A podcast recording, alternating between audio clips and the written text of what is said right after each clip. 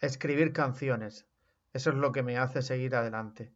No son las drogas, ni el sexo, ni la actitud de rockero. Es la música. Noel Gallagher.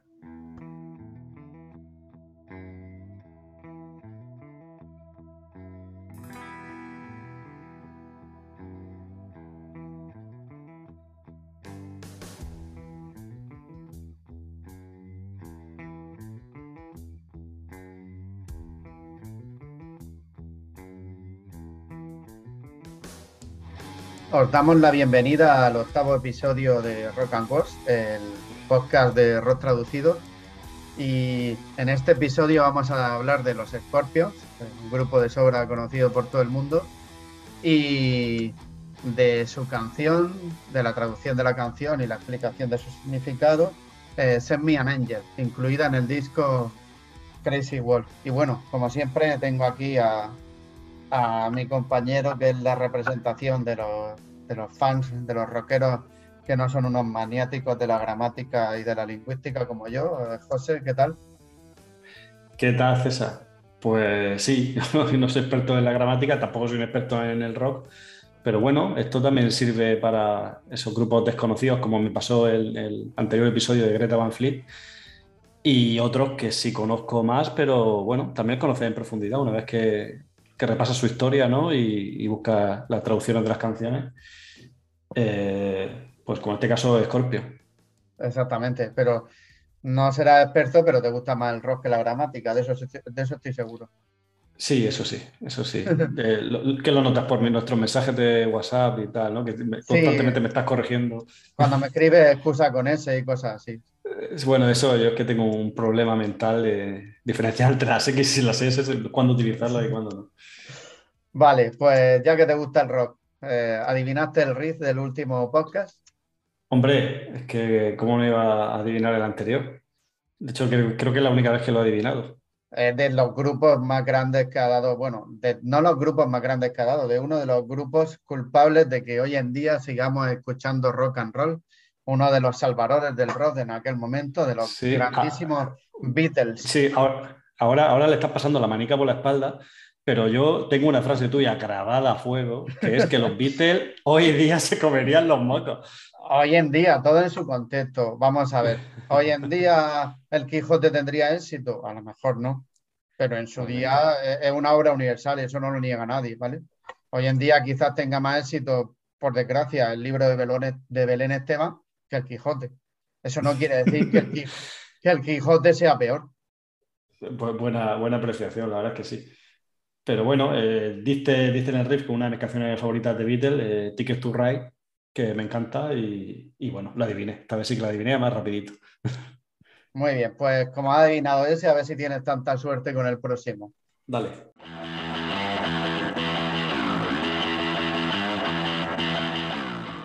Vale, pues en este episodio, como hemos dicho, tenemos a uno de los grandes del rock, Scorpion, que de hecho estarán este, este verano en junio o julio en el Rock Imperium Festival de aquí de Cartagena. Eh, cuéntanos, José, cuál es la historia de este grupo, porque claro, todos los conocen, pero apuesto que mucha gente, si le preguntas de dónde son, te dirá que son de algún país de habla inglesa, y no es así, ¿no? Correcto, no, no es así, ya diremos por qué. Esta gente son alemanes, ¿vale? De, esta gente, pues son de, son de allí, ¿vale? Son concretamente de Hannover, ¿vale?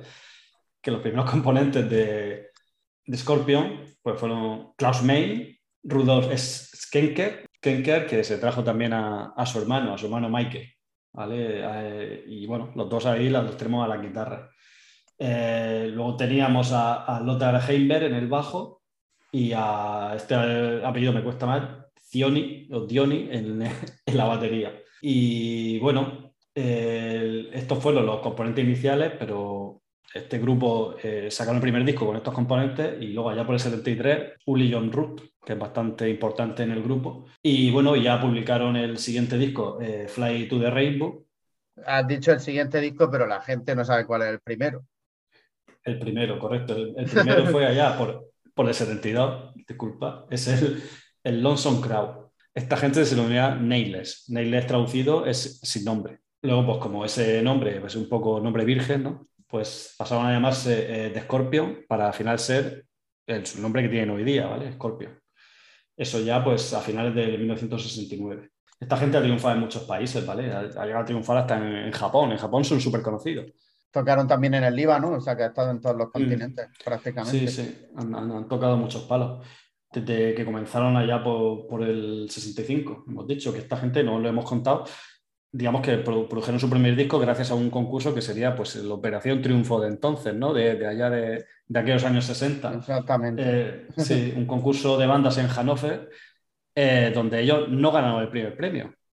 Quedaron segundos, pero con una pequeña trampa, ¿vale? Eh, digamos que lo descalificaron entre comillas, aunque realmente no fue una descalificación, lo pasaron al segundo lugar, porque el jurado decía que eran demasiado ruidosos.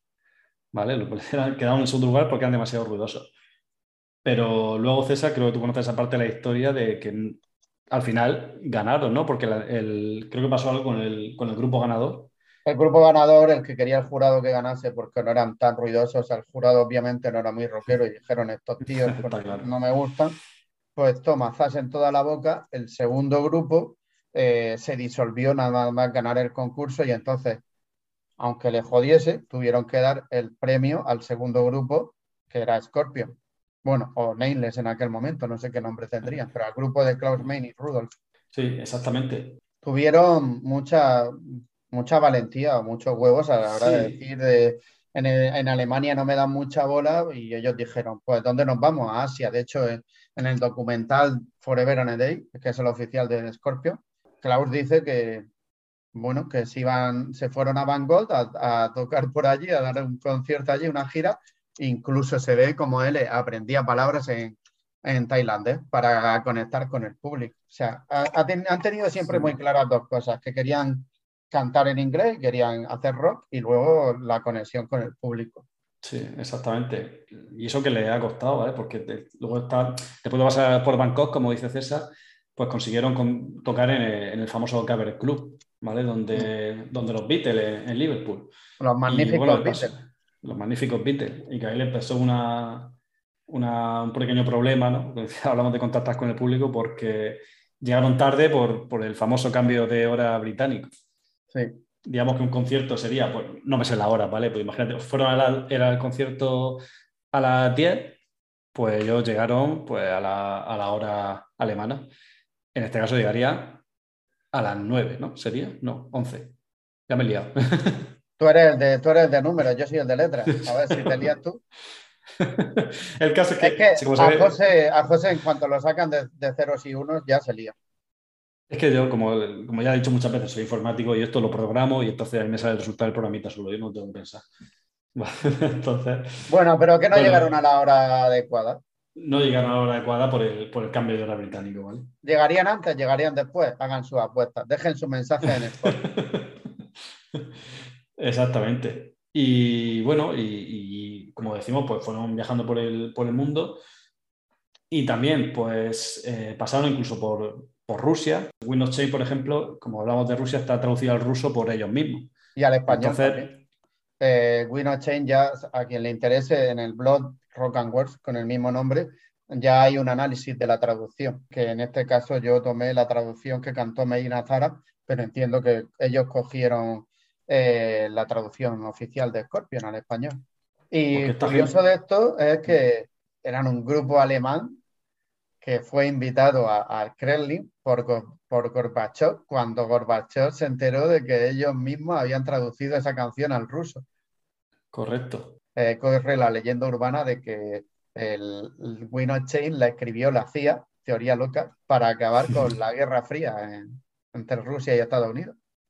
Sí, una canción de, paz, ¿no?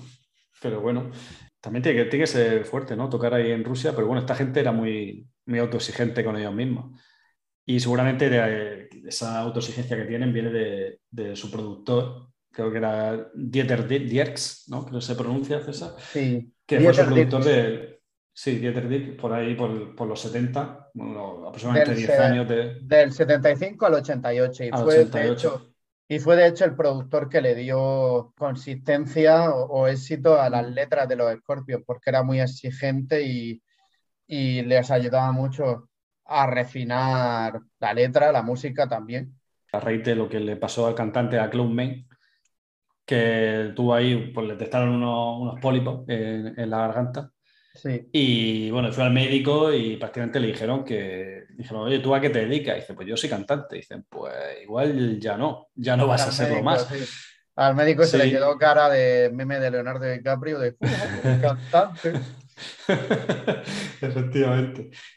Sí, y no, y lejos de buscarse otra profesión, este hombre, pues mm, no solo se recuperó la voz y volvió a cantar, sino que a partir de ahí yo creo que la letra de la letra de Scorpion como se escucha mucho más, mucho más clara, ¿no? Como tiene un, un- un- Sí. un canto un poco como, más- como vocaliza más. Y bueno, otra, otra cosa a destacar es el, el- la repercusión que tuvo eh, Still Loving You en, en la natalidad en Francia, ¿no? Que hubo una especie de, de baby Baby boom boom. con esa canción.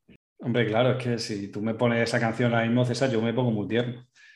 Eh, con esto, digamos que acabaría un poco el origen, o sea, la formación de Scorpion, la, la historia, pero Mm. bueno, por, por eh, comunicar a los oyentes cómo, cuál es la formación actual, digamos que estaríamos hablando de Klaus May, Rudolf Schenker, eh. Matías, el otro guitarrista, Matías Jazz, Japs luego Pavel, El apellido Ma- Maciwo- Maciguoda, Maciguoda, no sé, me suena. eh, ese sería el- no sé qué me suena. el bajista actual, y el batería actual, que es bastante reciente, porque Sí, viene de, viene de, entre otros grupos, de Motorhead. Eh, se llama Mickey. ¿cómo, José? Mickey, Mickey D.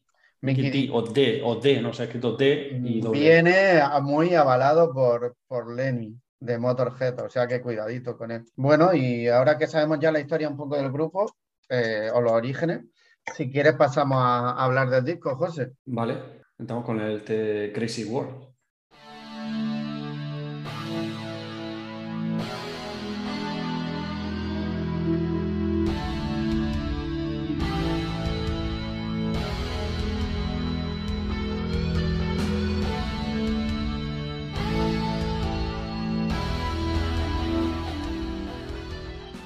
Y llegamos a- al undécimo disco de, estudio de la banda, ¿vale? El, Crazy World.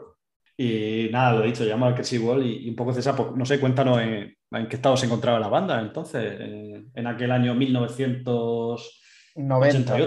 90. 90. Este disco es el donde la banda alcanza su mayor éxito. De hecho, es el único disco que es número uno en su país, en Alemania.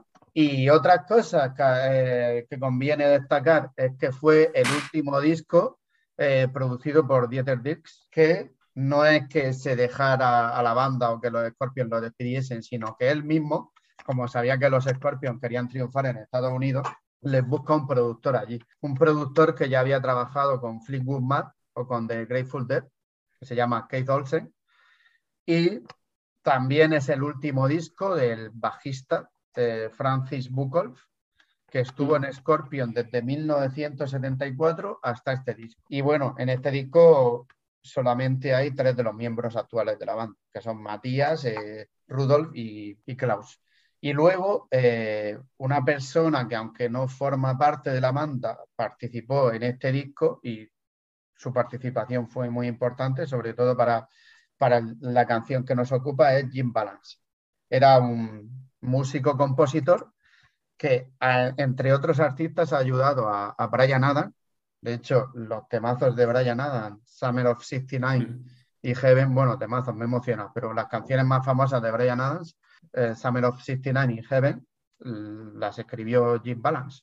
Hombre es el que tema los teclados, en, por hacer un apunte en, en el Semian Angel. el Exactamente, que los el que le puso los teclados. Sí, y bueno, y estos son los detalles del disco. Si quieres, entonces ahora ya pasamos directamente a, a hablar de la canción, que es lo que la gente quiere escuchar, supongo, ¿no? Nuestros chascarrillos y cosas que ya saben de lo que escuchan. Sí, sí, yo creo que han venido a esto. Han venido a escuchar tu libro.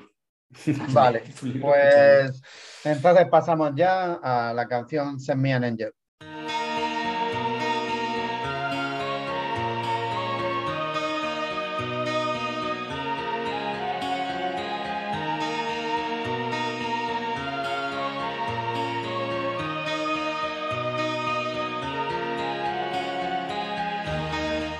Bueno, pues esta canción realmente El mensaje que tiene puedes tomarlo desde dos puntos de vista. Si eres una persona religiosa, a mí tanto el vídeo como la letra me encaja en el paseo de, o la prueba de Jesús por el desierto, ese paseo en el que le ponen una prueba las tentaciones de Jesús o algo así se llama. El día de mañana puedes aportar a la iglesia tu granito de arena. Oye, que yo si quieren que traduzca la canción esta con sentido religioso, yo la traduzco, no hay problema. Bueno, eso por un lado. Por el otro, si te lo quieres tomar en el sentido espiritual, porque claro, recordemos que se puede ser espiritual, pero no religioso. Se puede tomar la canción como creer en la fuerza eh, de voluntad interior, en nuestra fuerza interna para afrontar las dificultades de la vida. Entonces, la si yo tuviera que ponerle palabra, etiqueta a la canción, sería lucha, fuerza de voluntad, no perder la esperanza, optimismo, ¿vale? Para que os hagáis una idea. Entonces, dicho esto, vamos a pasar ya a escuchar la primera estrofa. Venga. just walk this way to the dawn of the light. The wind will blow into your face as the years pass you by. Vale, la primera pregunta que se nos plantea aquí, de Wiseman, ¿quién es este Wiseman? Como he dicho, puede ser Dios, si se entiende en el sentido religioso, o puede ser una fuerza superior que te dice, eh, ve por este camino hacia la luz, porque Down of the Light sería al amanecer de la luz, pero se puede entender como la luz en sentido literal o religioso o como el momento del nacimiento o el comienzo de la vida. Cuando salimos del vientre materno salimos hacia la luz, ¿vale? ¿Qué más? Eh, the Wind, The Wind del que habla la canción, cuando dicen las dos últimas, los dos últimos versos, The Wind will blow into your face, Win, el win ahí representa las dificultades a las que nos enfrentamos en la vida. De hecho, luego continúa este verso con As the years pass you by. Mientras los años te pasen por delante, las dificultades quiere decir que las dificultades se te van a presentar y van a ir siendo cada vez mayores o de más intensidad conforme pasen los años. Conforme vas creciendo, la vida se va haciendo más dura. Y esto traducido sería, el sabio dijo, ve por este camino hacia el amanecer de la luz. El viento te dará en la cara conforme los años pasen. Eh, bueno, yo tenía dudas por el, tercer párrafo de The wind will blow into your face, porque parece como, no sé, no me... Will blow, ¿qué significa will blow? ¿Cómo lo has traducido? Blow es soplar. Entonces, literalmente sería la cara, el viento te sopla, porque es futuro, el viento te soplará en la cara. Ah. Te soplará, claro, te dará en la cara, pero que realmente es. Claro. Te soplará en la, soplará en la cara queda raro. sí. Vale, de acuerdo, de acuerdo. Vale, pues si no tienes más dudas, continuamos con la siguiente. Venga, vamos a la siguiente estrofa. Hear this voice from deep inside. It's the call of your heart. Close your eyes and you will find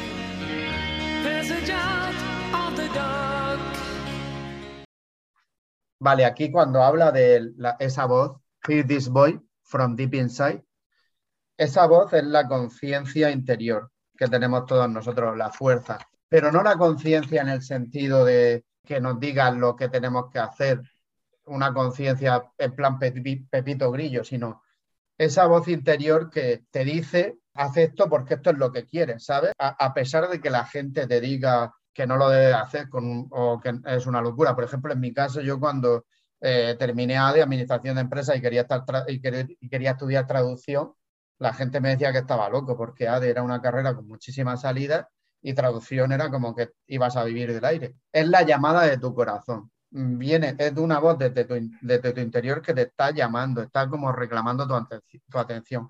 Y para no distraerte lo mejor que puedes hacer es cerrar los ojos y mirar hacia tu interior para así encontrar eh, la salida de la oscuridad. Eh, sigue, por, sigue el camino de la luz porque todos llevamos luz y oscuridad dentro de nosotros. Creo que esto es de Harry Potter, esta frase. Bueno, pues todos, la primera estrofa nos dice, todos llevamos luz y oscuridad dentro, sigue la luz y ten en cuenta que en ese camino hacia la luz se te van a presentar dificultades y cada vez van a ser más grandes, esta segunda estrofa es también un refuerzo de eso. Sigue diciendo, a pesar de todo lo que te encuentres de ese ruido que encuentres alrededor, escucha a tu voz interior, no escuche al exterior. Y confía mm. en eso, porque solo así conseguirás salir de la oscuridad. Entonces es una lucha entre la parte oscura y la parte, la parte de luz. Sí, un poco a lo mejor creo que todos tenemos como un, yo interior, ¿no? Una personita interior que somos nosotros en esencia y luego otra personalidad exterior. Exactamente. Y esto traducido mm. sería, escucha esa voz desde lo más profundo de tu interior. Es la llamada de tu corazón. Cierra los ojos y encontrarás el camino para salir de la oscuridad. No sé, se me queda un poco larga la, primera frase, si me permite una sí, de hecho, Escucha esa voz desde lo más profundo, ¿no? Que a lo mejor quedaría... De hecho, es larga porque Acuérdate que yo aquí, como a veces no me da tiempo a hacer la traducción cantable, hago una mm. traducción semántica. Mm. Entonces, esto realmente, si quisiésemos cantarlo, quedaría larguísimo y habría que sintetizarlo mucho. Pero bueno, para como no lo hemos recordado últimamente, acordaos que suelto un poco el rollo a través de la traducción de canciones y cuáles son los pilares básicos habría cinco pilares. Digamos como siempre pongo la comparación con las gemas del infinito, que todo el mundo lo conoce, ¿no? La gema del alma, la gema, pues bueno, pues estos serían cinco gemas. El significado, que es lo que yo estoy exponiendo aquí, sería la primera gema. La naturalidad del lenguaje. Eh, la tercera sería la cantabilidad, que tiene que ver con la fonética, si hay vocales abiertas, vocales cerradas, ¿no? La rima, que en realidad es la menos importante de las cinco, de las cinco, y el ritmo. Hay que buscar siempre un equilibrio a la hora de hacer una traducción cantable, no esto que es una traducción semántica. Eh, hay que buscar un equilibrio entre esas cinco cosas. Tienes que controlar los ingredientes de la traducción. Exactamente. No, mola, mola la comparación con las cinco gemas. Tienes esas cinco gemas en tu guante, chasquea los dedos y tienes la traducción cantable. Exactamente chasqueo los dedos y, me quito a toda la gente que dice, ¿no sabes qué significa esta palabra? Vaya mierda de traductor. Ojalá pudiese hacer eso. Sí, ojalá. Y ya de paso podías incluir a los que le gusta el reggaetón y, bueno, etcétera. Podríamos cambiarlo un poquito. Bueno, pero entonces me quedo, me quedo sin amigos y empiezo a poner escribas. Hombre, el reggaetón, por suerte, creo que no tenemos mucho. No, eso no, por, por suerte. Vale, pues ya pasamos al estribillo. No.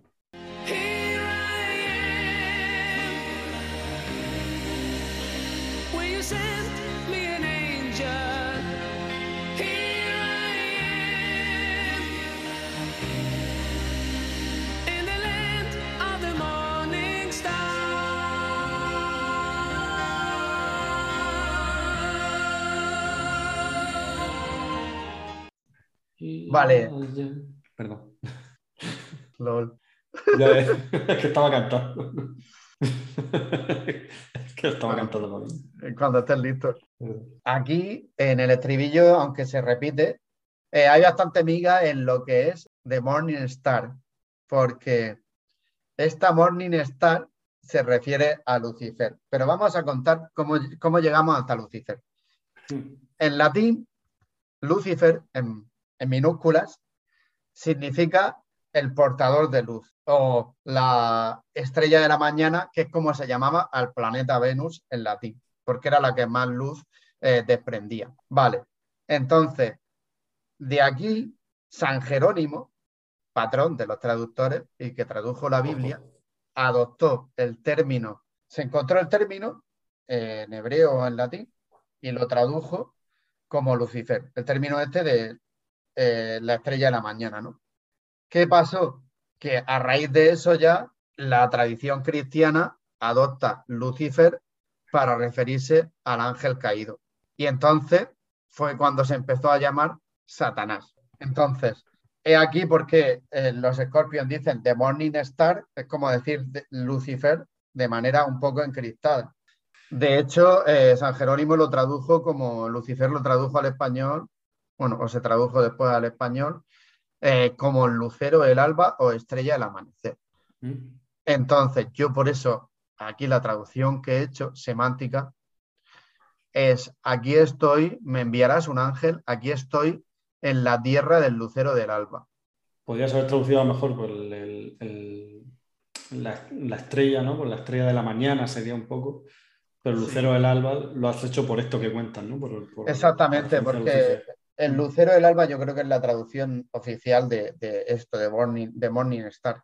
Entonces, mm. volviendo un poco a la historia que relata la canción, digamos que en las dos estrofas hemos visto cómo se invita al protagonista a creer en, su mismo, en sí mismo y en su fuerza interior.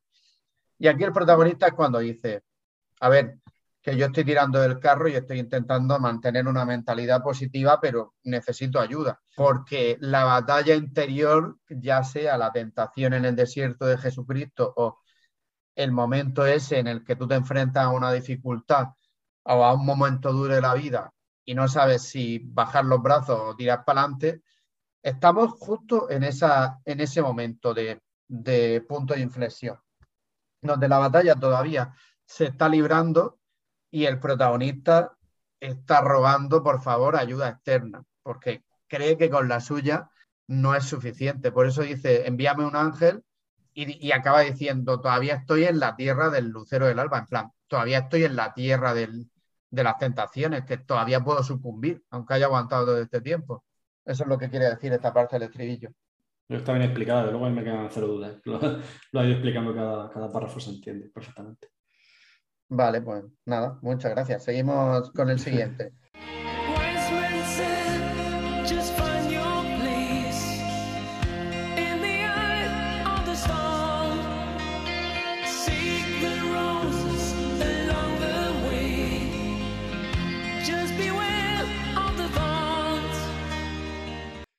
Otra vez tenemos aquí al señor Yoda o, o al padre de a Mufasa, o a quien sea que tengáis como referencia de poder superior, diciéndole al protagonista que no se deje arrastrar por las dificultades, otra vez, en que tú, que confía en ti, hostia, que tú puedes con esto.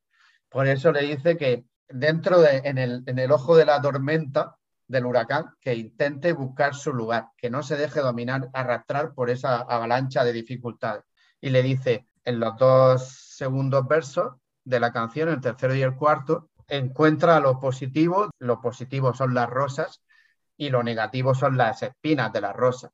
Entonces le dice, disfruta de las rosas, pero cuidado con las espinas, cuidado que no te pinches. Que esto traducido sería, el sabio dijo, encuentra tu lugar en el ojo del huracán. Busca las rosas por el camino, pero ten cuidado con las espinas. Yo aquí lo, tengo claro la traducción, lo único que Storm, yo en mi mente lo, lo traducía a lo mejor como tormenta, pero bueno, tormenta, huracán, Mm, sí. yo la verdad no sé, no sé si podemos encontrar un matiz en esa diferencia. Yo puse huracán porque creo que cuando tú te refieres al, al, ojo centro, al centro de algo, dice el ojo del huracán, no dice el ojo de la tormenta.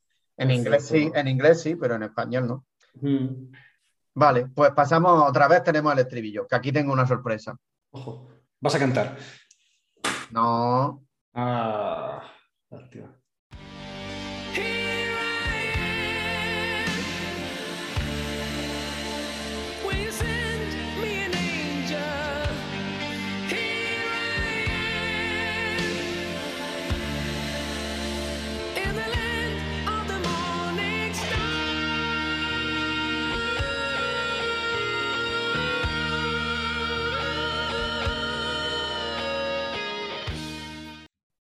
Aquí, eh, como siempre que tengo que hacer una traducción cantable, empiezo por el estribillo.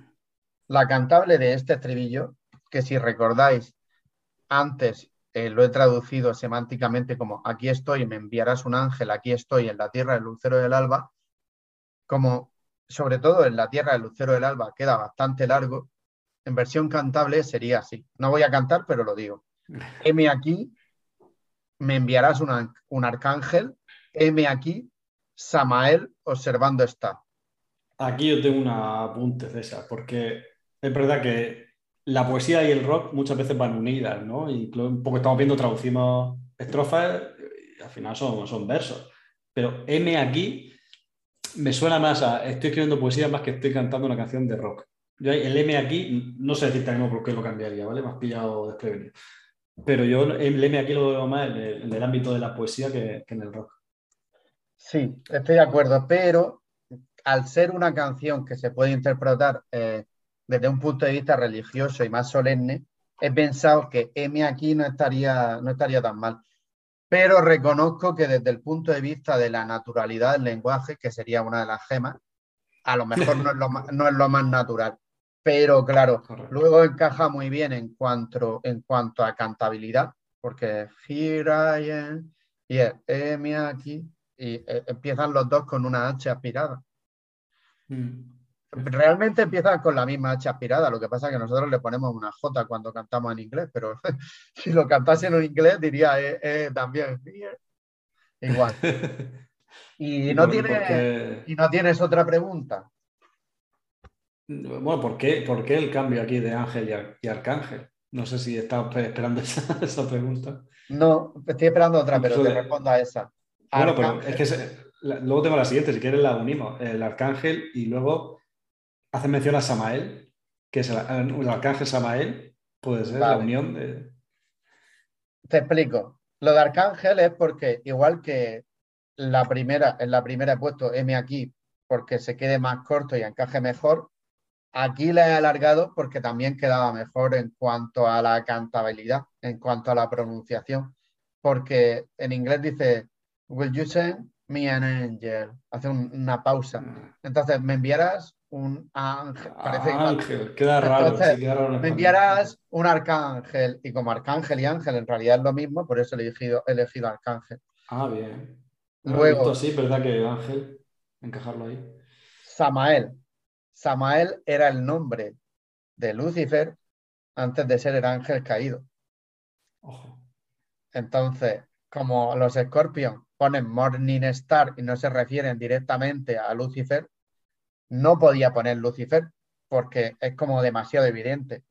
Ah. Estaría rompiendo ahí un poco la barrera de quizá el significado porque el cantante en primera instancia no quiso, no quiso hacer una referencia tan clara a Lucifer. Entonces dije, ¿cómo puedo hablar? Y claro, el lucero del alba era, era muy largo. ¿Cómo puedo hablar? De, ¿Cómo puedo dejarlo de la manera tan encriptada como hacen ellos diciendo lo mismo? Y tuve suerte porque en mi búsqueda de nombres de Lucifer antes, ya me puse a buscar, digo, antes de ser el ángel caído, nombres alternativos de Lucifer, me encontré con Samael. Y queda, queda muy bien en cuanto a la fonética, porque Indelen, Samael, encaja perfectamente. Pero claro, siempre estas traducciones, la traducción cantable es lo que está más abierto a la crítica de todo. O sea, si ya nos critican y nos meten mierda a los traductores, Dentro de los traductores, el traductor de canciones sería el que más palos se llevaría de todo. Sí, al final tiene que entrar un poco ahí la creatividad eh, para que encajen las letras, como tú estás diciendo. Y son los más puristas, ¿no? Los más puristas del lenguaje, de, la letra de la canción en sí. Eh, ahora es que seguro están predispuestos a darte un pánico. Exactamente. Mm. Pues nada, ya pasamos a. Esta es la última estrofa que nos queda por traducir. Sí, luego vienen repeticiones, ¿no? Sí, luego ya eh, son repeticiones de las anteriores. Así que terminamos con esta.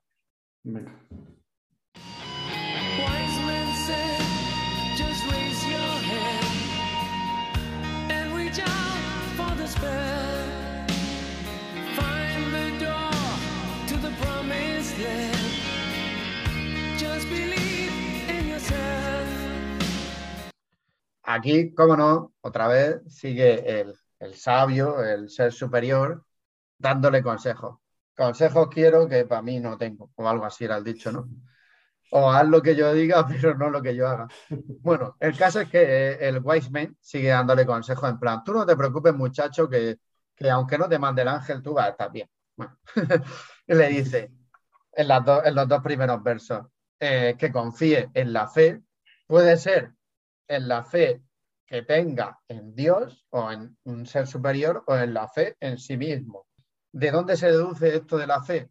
Pues cuando dice en el segundo verso, reach out, reach out for the spell. The spell, que es como el hechizo, el hechizo sería la fe. Y que no se deje abatir, que es, eso está en el primer verso. O empieza diciendo, no te dejes abatir y confía en la fe. Cuando dice raise your hand, Raise your hand en inglés sería como, como reclamar, eh, revelarte ante algo. Entonces, no te dejes abatir y confía en la fe. Vale, que esto traducido, bueno, perdón, que me deja las dos últimas. Y luego dice, la puerta hacia la tierra prometida, puede ser la tierra prometida, el reino de los cielos, o puede ser la felicidad, la luz, el paraíso, está dentro de él. O sea, el resumen es, tú no necesitas una ayuda exterior, una ayuda exterior, ayuda divina. Puedes tú solo. Entonces, esto traducido sería, el sabio dijo, levántate y saca tu fuerza interior. Encuentra la puerta hacia la, hacia la tierra prometida, solo tienes que creer en ti. Ah, bueno, que aquí, eh, de la primera frase, que se arrució mucho, ¿no? Es decir, yo la primera frase la tenía como eh, que el sabio dice simplemente levanta, levanta la mano, ¿no? Es un poco la traducción literal. Claro, pero es que si dices levanta la mano parece que está en el colegio. O, ah, en, un meeting, o en un meeting de, Google Meet o algo así, levantar la mano. es verdad. Y bueno, y ya el resto lo ha explicado. La tierra prometida, creo que literalmente es, la, traducción correcta. Y solo tienes que creer en ti o simplemente creer en tú mismo, ¿no? También se podía poner. claro, pero que la tierra prometida puede entenderse, puede entenderse como el paraíso o puede mm. entenderse ese anhelo de tener un trabajo en el que pueda trabajar desde casa. Cosa que yo le doy la enhorabuena, ya se he dado muchas veces, pero le doy la enhorabuena públicamente a César por, su nuevo empleo, que lo estaba buscando, y yo sé lo que le ha costado y me alegro mucho por él. Enhorabuena. Sin que, me, sin que me hayan enviado un ángel. Ni, bueno, algún ángel me habrán enviado para que supere la entrevista, seguro. Sí, porque Ángel de Casilla o Ángel tu vecino. los, ángeles, los ángeles de César. Ángeles de César. Luego está el, tal tercero que Ángel, mi compañero de universidad, tres Ángel. Correcto, pero como no lo conozco, para mí son. De hecho, ahora que lo pienso, a mí no me envían ángeles, yo me junto con ellos. Exactamente, vas buscando tu ángel. Tengo para elegir. En fin, bueno, eh, dejemos aquí el tema de los ángeles. Estúpido velo. y esto ha sido todo por este episodio. Esperemos que, como siempre, que nuestro trabajo, nuestro esfuerzo traduciendo la canción y buscando eh, información sobre el grupo haya servido para que disfrutéis estos minutos que habéis pasado con nosotros y para que a partir de ahora podáis disfrutar también mejor la canción y sepáis qué significa. Eh, si queréis hablar con nosotros, hacernos llegar vuestras impresiones, recordad que tenéis el, el muro, un muro en iVoox, en el canal de iVoox, Nada, yo simplemente decir que espero que en estos tiempos de COVID, que casi todo el mundo esté contagiado, pues bueno, aquí estamos nosotros para intentaros, intentar roquearos como un huracán en estos tiempos de cambio. Y espero que nos enviéis un ángel, ya sea como un comentario o sin comentar, aunque no os comentéis, nosotros, eh, bueno, yo personalmente, I still loving you. muy, muy buen hilado todo. De hecho, nos podéis mandar un, ángel en forma de valoración estrella, creo que se pueden poner en Spotify para los podcasts o, en iVoox o me gusta, cosas así. Que no es que seamos unos, que no es que seamos unos junkies de los likes, nosotros esto lo hacemos por diversión, pero el mundo es el que es y Google y Google solo nos va a poner, nos va a mostrar más si le dais a like. Entonces, mm. También está bien ver ver un feedback de los que nos escucháis, de si os está gustando lo que estáis escuchando o no.